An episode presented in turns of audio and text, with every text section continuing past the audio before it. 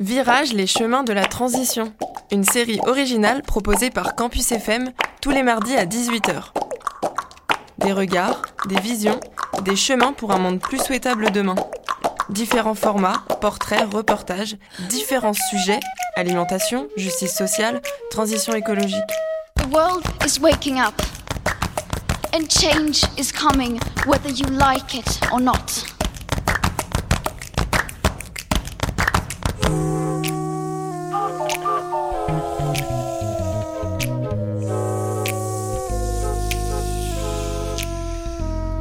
Salut à toutes et à tous. Nouveau numéro spécial. Cette semaine, la voix de Virage qui devient l'invitée est Pauline. Elle m'a reçu chez elle. Sur un mur, une grande carte de France avec toutes les zones géologiques du pays. À proximité du canapé sur lequel nous nous trouvons, un tourne-disque. De terre et de musique, il sera effectivement question. Et vous allez découvrir que le terme virage s'applique tout particulièrement à la vie de Pauline.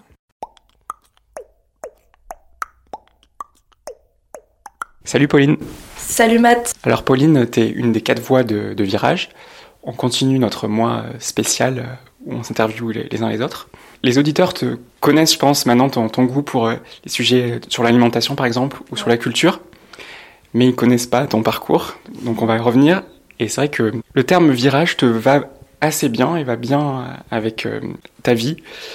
Et donc on, on, va, on va démarrer en parlant en fait de virage que tu es en train de vivre actuellement est-ce que tu peux en parler un petit peu, voilà, de un virage un peu professionnel, mais peut-être un, un, peu plus large aussi? Ouais, carrément. Euh, alors ouais, c'est vrai que j'ai travaillé pendant un an et demi dans une, dans une association sur les sujets d'agriculture, euh, etc. Ça, on pourra peut-être en, en parler. Je l'ai fait en sortant d'école d'ingénieur agronome et j'ai terminé ce travail-là il y a environ deux mois parce que je me suis dit que je pense qu'il y a des moments dans la vie où il faut savoir prendre le temps pour soi, savoir se poser des questions aussi sur ce qui nous va ou ce qui nous va pas. Et donc je me suis dit, écoute, euh, prends-toi six mois où tu testes toutes les choses que tu as toujours eu envie de faire, mais qui sont pas du tout en lien avec tes études. Donc je suis partie sur ça, j'ai fait un mois de lutherie en avril dernier. Donc la lutherie, c'est euh, l'artisanat qui est lié à la fabrication des instruments en bois. Donc pour le coup, moi j'étais spécialisée en guitare et on était très axé sur la réparation. Super euh, expérience, euh, assez enrichissant de pouvoir travailler avec ses mains par rapport aux études que j'ai faites, qui sont des études très scientifiques, très ingénieurs euh, et dur. Donc ça m'a apporté pas mal de choses, cet aspect euh, concret où tu sais ce que tu fais à la fin de ta journée, tu te vois travailler, tu vois les résultats directs que ça a. Et euh, ça, j'ai terminé fin avril. Et ensuite, je, je travaille actuellement dans un café associatif qui est euh, situé place Arnaud Bernard pour ceux qui connaissent à Toulouse. Ça s'appelle l'Escabelle. Euh, le principe est assez intéressant. On est sur un format de café donc classique. Hein, on sert des cafés, on a le contact humain, et c'est très très lié à la dynamisation d'un quartier qui est assez populaire à Toulouse, où on va avoir dans le public qui vient tous les jours autant des gens comme euh, qui bossent, des gens qui, euh, qui sont des artistes, etc., que des gens qui sont à la rue, des SDF, des gens qui, qui galèrent et qui viennent chercher un contact humain, qui viennent euh, dormir sur le canapé. C'est vraiment un lieu de vie qui est ultra euh, bienveillant, ouvert d'esprit, et ça permet de, de, de, sortir un peu de son prisme d'ingé, de, de son cercle assez classique en sortant d'école d'ingénieur et de rencontrer d'autres personnes. Et je le recommande à tout le monde, hein. c'est des expériences qui sont assez riches. Et après, là, pour plus tard, je vais bosser en, en ferme, dans une ferme Emmaüs dans les Landes, de juin à juillet. Et là, le principe, c'est de travailler avec des femmes qui sortent de prison, qui se réinsèrent dans la vie sociale, dans la vie professionnelle, via l'activité de maraîchage. Donc, il y a besoin de bénévoles pour encadrer cette activité-là. Et donc voilà, je vais faire ça euh, un mois entre juin et juillet. Donc tu as évoqué un petit peu à des moments ton parcours un peu universitaire. Est-ce que tu peux revenir un peu dans les détails? Je sais qu'il y a eu deux périodes assez différentes pour toi, la prépa, puis l'école, ensuite ouais, agronome. Et est-ce que tu peux revenir un peu sur ces deux, sur ces, sur des deux moments un peu? Ouais, carrément. Alors deux moments très très différents. La prépa, c'est un peu particulier Euh, c'est un peu euh, la voie royale, ou en tout cas c'est ce qu'on nous dit hein, quand on a le bac. Et euh, typiquement j'avais fait un, bac scientifique, on nous dit c'est la, la classe préparatoire, c'est la voie royale pour derrière avoir un maximum de portes qui s'ouvrent à toi, faire des grandes études et tout. Donc on me l'a un peu vendu comme ça. c'est deux ans qui sont très très rudes parce que c'est que du travail où tu apprends tout par cœur. Euh, moi, c'était centré sur la bio, sciences et vie de la Terre, un peu des matières scientifiques. Euh, on va dire que ça apporte de la rigueur dans le travail, mais ça ne permet pas à un être humain de 20 ans, 21 ans de se développer euh, dans sa façon d'être, se développer intérieurement. Donc c'est quand même assez spécial. Ensuite, donc, je suis arrivée en école d'ingénieur agronome après avoir passé des concours. Et là, c'est tout l'inverse. D'un coup, c'est euh, la, la, découverte de ce que c'est d'avoir une vie sociale, de ce que c'est de rencontrer des, des gens qui viennent de milieux très très différents du tien. Donc typiquement, moi, je viens du, du 94 dans le Val-de-Marne en région parisienne. Et en allant en école d'ingénieur agronome à Toulouse, j'ai pu rencontrer des personnes qui viennent de Marseille, qui viennent de la campagne, euh, qui viennent de Toulouse même. Vraiment un un cercle que j'aurais jamais pu rencontrer si j'avais si j'avais pas fait ces études là donc c'est dans un sens une chance quand même. Et donc évidemment le fait de rencontrer du monde c'est ça apporte une ouverture d'esprit qui est énorme. Euh, et surtout en école d'ingénieur agronome donc c'est la science de l'agriculture il hein, faut vraiment le prendre comme ça. On a beaucoup de cours sur le sur le vivant sur euh, sur l'agriculture et c'est très très lié à l'environnement et donc pour moi, cette école d'ingénieur agronome, elle m'a apporté une, euh, une ouverture d'esprit énorme et un déclic sur tout ce qui se passe euh, par rapport aux, enjeux environnementaux. Ça a été ton premier euh, virage, en quelque sorte? Je pense que ça, ouais, je pense que ça a été mon premier virage. Alors bizarrement, c'est pas trop les cours qui m'ont apporté le virage. C'est plutôt la discussion avec des, amis à moi, donc qui étaient dans la même école, qui étaient beaucoup plus engagés que moi sur les questions euh, sociales, sur les questions environnementales. Tu vois, moi j'avais un peu conscience, euh, j'ai toujours été, on va dire, très attachée à la nature, mais euh, la nature pour le paysage. Bon, voilà, je regarde une forêt, je suis en mode, c'est beaucoup trop beau, j'adore. Mais jamais je me suis posé la question de, en tant qu'être humain, quel impact j'avais sur cette terre alors qu'en discutant avec des personnes engagées à l'école, qui étaient dans des assauts ou qui avaient déjà entendu parler de l'effondrement, toutes ces notions-là, en discutant avec eux, en observant la façon dont ils, consommaient, la façon dont ils, débattaient de, sujets un peu politiques, je me suis dit, mais ok, en fait, en fait j'ai rien compris encore, tu vois. ça m'a ça m'a ouvert les yeux énormément. Et aussi, durant tes années d'école, tu as eu tes premières expériences un peu concrètes euh, Tu as, fait beaucoup de stages euh, à l'étranger Ouais, ouais, ouais. Bah, c'est vrai que en école d'ingé, on a la possibilité de, de, faire beaucoup de stages, des stages à l'étranger. Ça m'a permis de, de, partir en Asie, au Vietnam, et de bosser euh, avec des agriculteurs qui, qui, produisaient du café, du poivre, du cacao et d'être euh, sur le terrain. Donc ça, ça, a un peu été mes premiers pas dans le l'agriculture pure et dure, dans la technique, dans le social, le contact avec euh, l'être humain aussi et le changement de culture. Ça apporte, euh, ça apporte énormément. On a eu aussi l'occasion de faire des, des stages aussi en France, hein, pareil dans le, le secteur agricole où t'arrives, typiquement moi je suis allée dans les, dans les Landes, je travaillais à la chambre d'agriculture des, des Landes sur une partie euh, accompagnement d'agriculteurs, euh, sur des techniques de... Enfin sur des changements de pratiques agricoles, donc très centré sur euh, l'amélioration de la qualité des sols, des choses comme ça. Et donc voilà, c'est vraiment le type de stage où tu arrives avec tes, tes convictions, ta façon de voir les choses, et tu es finalement confronté au réel et aux enjeux euh, très techniques sur bah ok il y a les convictions et maintenant comment j'applique ça sur le terrain. Et donc pareil tout ça ça ça m'a énormément euh, construit. Je pense que c'est le cas aussi pour beaucoup d'amis qui ont, fait la même école que moi et qui ont pu faire ces différents stages euh, sur le terrain. Et comment tu as vécu un peu l'après-école? L'après-école, ouais. Euh, alors c'est un peu, c'est un peu spé parce que si tu veux, j'ai j'ai fait mon, mon, stage de fin d'études donc dans les Landes, ce que j'expliquais avant.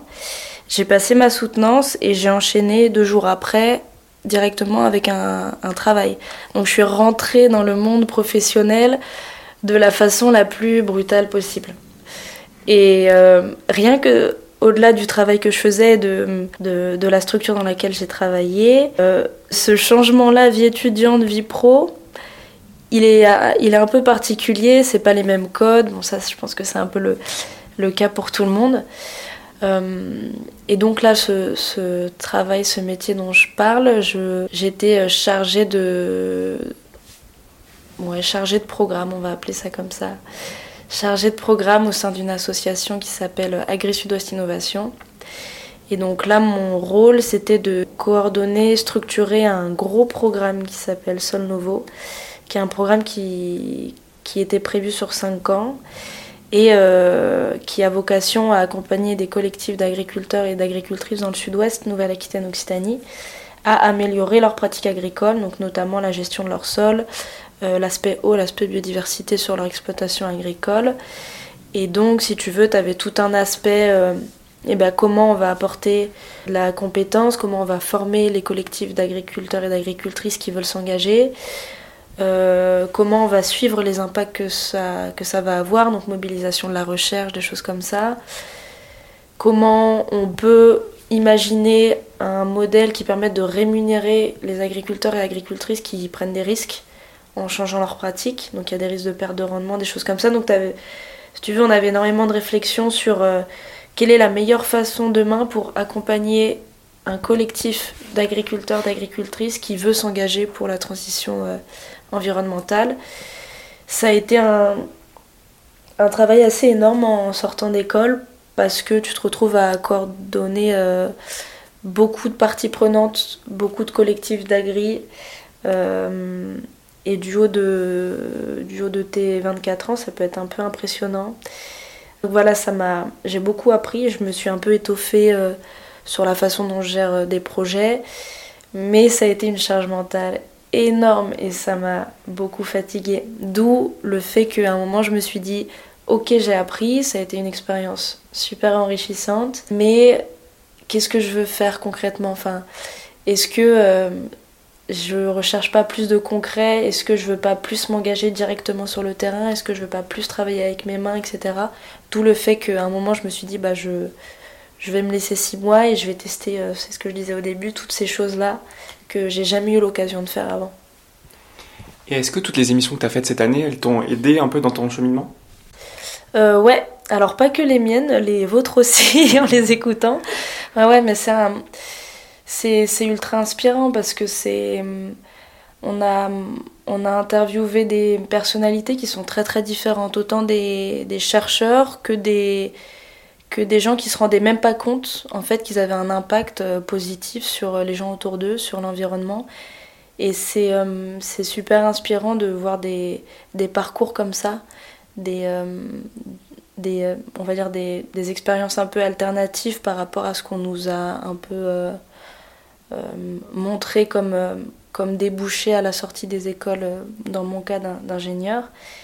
Et ouais, forcément, ça m'a ça m'a fait tilter sur pas mal de, choses qui étaient possibles de faire. Ça reste toujours des exemples de, de la diversité qui peut être qu'on peut faire en, en sortant d'études ou dans sa vie professionnelle. Et même de format, tu vois, je me souviens d'un d'un entretien que, que j'avais fait avec la coordinatrice des écoles Être, donc un réseau d'écoles sur la transition écologique et solidaire. Et on avait parlé un peu du, du, travail, de la vision que la société a du travail et de toutes ces formes un peu alternatives. Euh, donc typiquement, elle, elle est partie sur du 80% parce que à côté, il y a des volontés de s'engager et de faire euh, autre chose qui, qui aura autant d'impact que ton métier pro, même voire plus, mais qui, euh, qui est considéré comme étant du bénévolat et de l'associatif. Et donc voilà, c'est pareil, tu, tu fais face à des gens qui ont plus d'expérience que toi dans le monde professionnel et qui ont, qui ont une vision comme ça, euh, ouais, assez alternative et inspirante de, de, ce que peut être le travail demain. Et je sais que tu as aussi des sources d'inspiration dans ta famille. Je crois que ta grand-mère ou, et aussi ton père qui ont fait des virages. Est-ce que tu peux en, en, parler un petit peu? Ouais, ouais, c'est sûr. Bah après, euh, ma grand-mère, c'est quelque chose. Hein. C'est une femme euh, assez incroyable. Elle est, ça me fait rire parce que, et c'est ce que on en avait un peu parlé hein, tous les deux, mais euh, j'ai passé un peu de temps avec elle récemment. Et, euh, et à un moment, je lui demande Écoute, mamie, est-ce que tu comptes écrire tes, tes mémoires? Parce que pour moi, tu vois, quelqu'un qui est une personne âgée, je suis. De fait, en fait, je suis admirative souvent et très respectueuse des personnes âgées parce que elles ont vécu, elles ont une vie, elles ont, elles ont de l'expérience, elles, ont un recul. Et, euh, il faudrait que toutes les personnes âgées écrivent sur leur vie, sur les choses qui leur ont marqué. Enfin, c'est quelqu'un qui part sans avoir partagé ses mémoires, c'est juste euh, un bout de l'histoire qu'on efface. Et c'est trop triste parce qu'ils ont tellement à nous apprendre. Et donc notamment ma grand-mère, parce qu'elle a eu une vie assez incroyable. Et, euh, et donc je lui ai demandé, écoute mamie, est-ce que tu comptes écrire tes mémoires? Elle était un peu gênée, c'était assez drôle.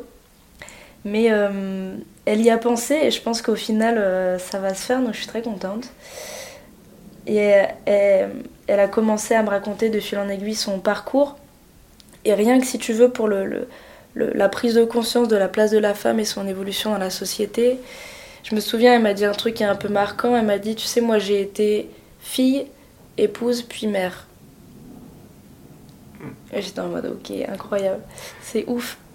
Et euh, en fait, il n'y a que à partir de ses 40 ans où elle s'est dit ok mais en fait qui suis-je? J'ai toujours vécu pour les autres, pour euh, que les autres se sentent bien. J'ai toujours pris soin des autres comme on m'a appris à le faire. Mais quelle personne je suis aujourd'hui?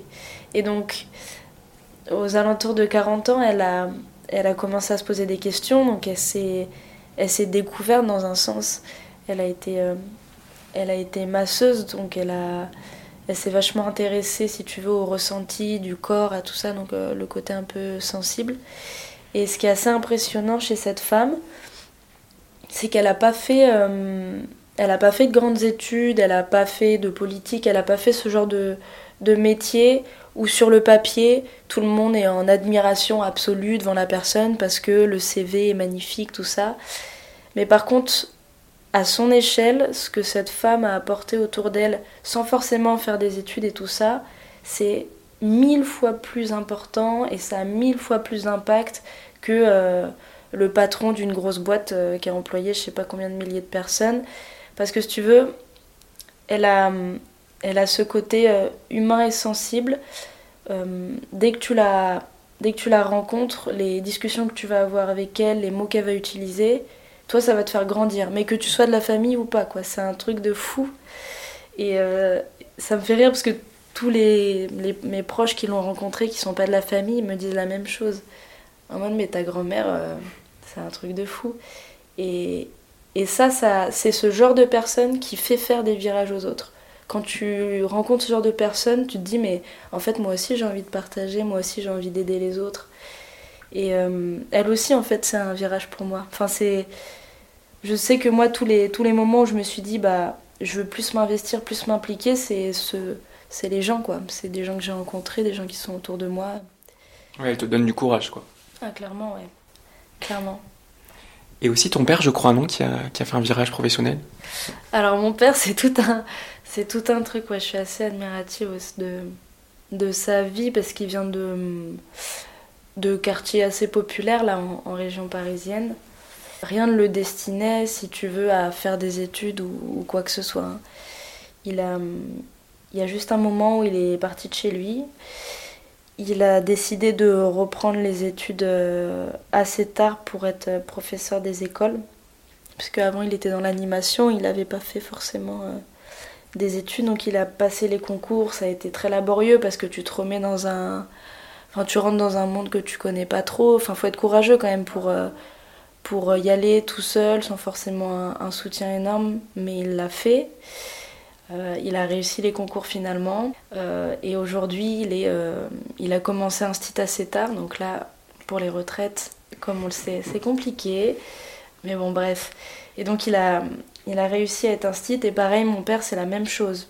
Sur le, sur le papier, quand on te dit, bah, je suis professeur des écoles en primaire, tu te dis, ok, c'est un métier comme un autre.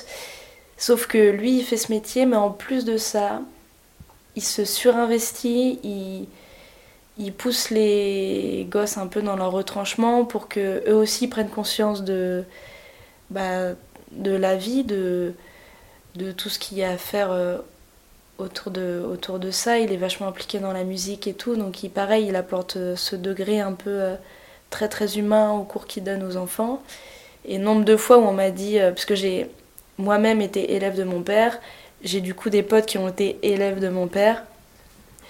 Et bon, j'espère qu'ils me mentaient pas, mais en vrai, je pense pas. Mais nombre de fois, on m'a dit, mais ton père, il m'a. Alors que c'était en primaire. Hein. Mais ça m'a il m'a transformé quoi. Il m'a transformé. Euh, j'ai j'ai une pote à moi qui est, qui est aussi professeur des écoles aujourd'hui et qui m'a dit bah je pense que si j'avais pas eu ton père en prof, j'aurais pas voulu être un C'est ouf. Et franchement, euh, c'est que de l'humain, c'est du ressenti, c'est des paroles, c'est de la bienveillance et ça, ça fait beaucoup. Donc tout ça, ça, t'inspire, c'est en train de maturer un peu dans ta tête pour... Ah ouais, euh, carrément. ouais, carrément. On va parler d'un autre sujet, parce que tu as une grande passion aussi dans la vie, c'est la musique. Est-ce que tu peux en parler un petit peu? Euh, Ouais, ouais, ouais, bah ça encore une fois, c'est, on va dire merci au papa, hein, qui est musicien aussi, et euh, qui nous a fait carrément baigner euh, mes frères et moi dans la musique depuis qu'on est petit, euh, sur, du, sur du Bob Marley les Beatles, ACDC, enfin les, les, espèces de grands classiques du reggae et du rock, on va dire. C'était un peu le, les bases de, de ce qu'on écoutait quand on était petit. Et, euh, et ouais, je, je ça m'a donné envie, moi aussi, de, de faire un, peu de musique et de m'investir là-dedans. Et donc là, typiquement, j'en parle parce que c'est un super projet qui est pas du tout. Euh, n'a pas été euh, monté par moi, mais par une, une amie que j'ai interviewée d'ailleurs dans un épisode qui s'appelle Sarah Casula, qui a monté un collectif qui s'appelle Women Bass à Toulouse, qui valorise la place de la femme dans les musiques électroniques, parce que c'est ultra masculin. À toutes les personnes qui vont souvent au bikini, vous remarquerez que ceux qui mixent et qui font des musiques électroniques, c'est souvent des hommes. Va savoir. Et donc elle, elle s'est dit, ben, on manque d'exemples en fait. On manque d'exemples et euh, généralement quand on n'a pas d'exemple, ben, on n'ose pas. On se dit, euh, bah, personne le fait. Enfin, c'est pas moi qui vais commencer à faire un truc euh, toute seule comme ça. Et donc elle a eu l'idée de monter ce collectif-là, où on est euh, quatre résidentes, donc ça veut dire qu'on s'investit dans, cette association, dans ce collectif. Et il y a tout un volet euh, d'organisation d'événements où on fait venir des artistes féminines, féminines où nous-mêmes on, on, joue. Là récemment, c'est un projet qui est, qui est, tout récent. On va avoir un créneau dans une autre euh, radio euh, alternative toulousaine, pareil sur la place de la femme dans les musiques électroniques. Donc ça va être trop chouette. Ça va me permettre de continuer dans la radio. Je suis ravie. Et est-ce que tu peux nous décrire un peu la musique que tu fais? Euh, Alors là, je je compose pas encore. Hein. J'aimerais bien, c'est un, peu un objectif, mais je pense que je suis encore trop débutante pour composer. Il faut avoir un niveau faut avoir le matos aussi. Mais à terme, c'est quelque chose que j'aimerais beaucoup faire. Euh, là, aujourd'hui, euh, je mixe plutôt des, des musiques, euh, on va dire de la basse musique, donc il y a beaucoup de drum and bass, pas mal de, de, techno, tout ce genre-là. Après, en termes de, on va dire, musique plus acoustique, j'ai il y a toute une partie aussi, euh, d'où le fait que j'ai fait de la lutherie, si vous vous rappelez de ce que j'ai dit au début. Euh, là, pareil, je débute, donc je suis plutôt dans l'apprentissage de l'instrument, apprendre à, le contrôler, entre guillemets, il y a quelque chose de naturel entre l'instrument et toi, tu vois, c'est un peu un truc. Euh. Mais je suis en apprentissage, donc typiquement, c'est. On va dire que c'est aujourd'hui. c'est... Enfin, je pourrais pas composer tout de suite avec cet instrument-là. Et je pense que le mix et musique électronique, ouais, j'aimerais bien composer euh, à un moment ou à un autre.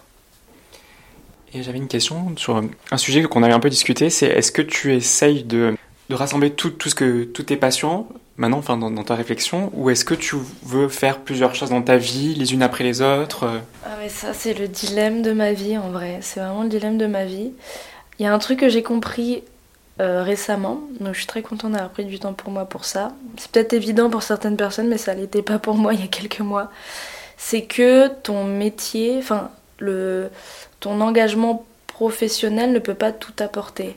Moi j'étais vraiment de la team, euh, je vais trouver un taf dans lequel euh, je peux faire du militantisme, je peux continuer euh, à bosser dans l'agriculture parce que j'aime beaucoup l'agricole, j'aime beaucoup les enjeux qui sont liés à l'agricole, donc les enjeux sociétaux et environnementaux. Je peux ajouter de l'art, de la musique, enfin j'essayais d'imaginer dans ma tête un concept qui, à mon avis, est difficile à mettre en place quand même. Peut-être qu'un jour j'y arriverai, mais là quand même tout de suite ça me paraît un peu ambitieux.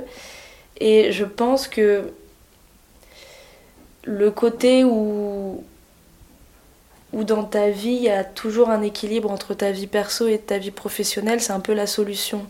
Donc par exemple, euh, demain, j'imagine plus un, truc où dans la vie professionnelle, euh, moi dans mon cas typiquement, ce sera centré sur l'agricole.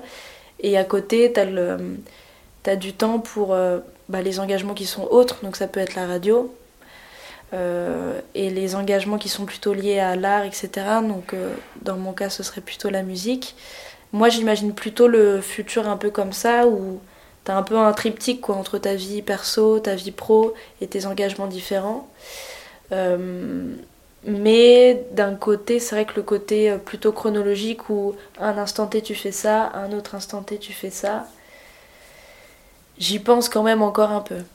Mais je pense que ce côté chronologique, il, correspond pas mal au monde euh, pro, c'est-à-dire que tu, ton évolution dans le futur en termes professionnels, tu vas faire 5 ans de ça, 6 ans de ça, enfin tu peux vachement évoluer comme ça, mais le côté équilibre entre ta vie pro-perso, celui-là ça restera le même qu'importe le changement de métier que tu vas faire. Parce que ton métier, dans tous les cas, il pourra jamais tout apporter. On va bientôt terminer. Euh, une dernière question, est-ce que si, quand, si, on devait terminer cette émission en musique, euh, Qu'est-ce que tu nous conseillerais d'écouter là tout de suite? Alors, je pense que je vais partager une musique là que j'écoute énormément. Parce que je sais pas à des moments il y a des musiques enfin c'est vraiment le type de musique là que j'écoute en boucle mais sans interruption quoi. C'est un, un délire. Je saurais pas trop expliquer pourquoi. Je, trouve que l'instru à la guitare est assez ouf. Mais je vais devoir ouvrir mon portable pour lire le nom parce que c'est en allemand. Et vu que je ne parle pas allemand, c'est compliqué. Donc ça s'appelle Ab und Off. Et l'artiste c'est Bilderbusch. On va écouter ça alors. Yes.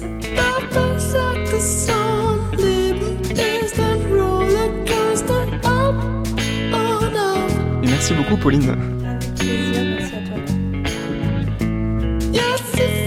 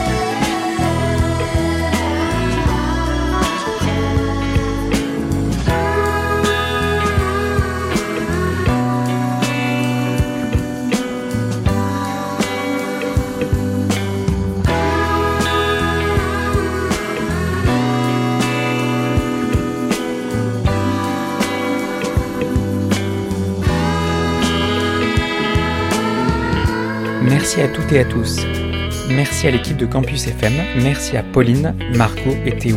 La semaine prochaine, vous allez découvrir une nouvelle voie de virage.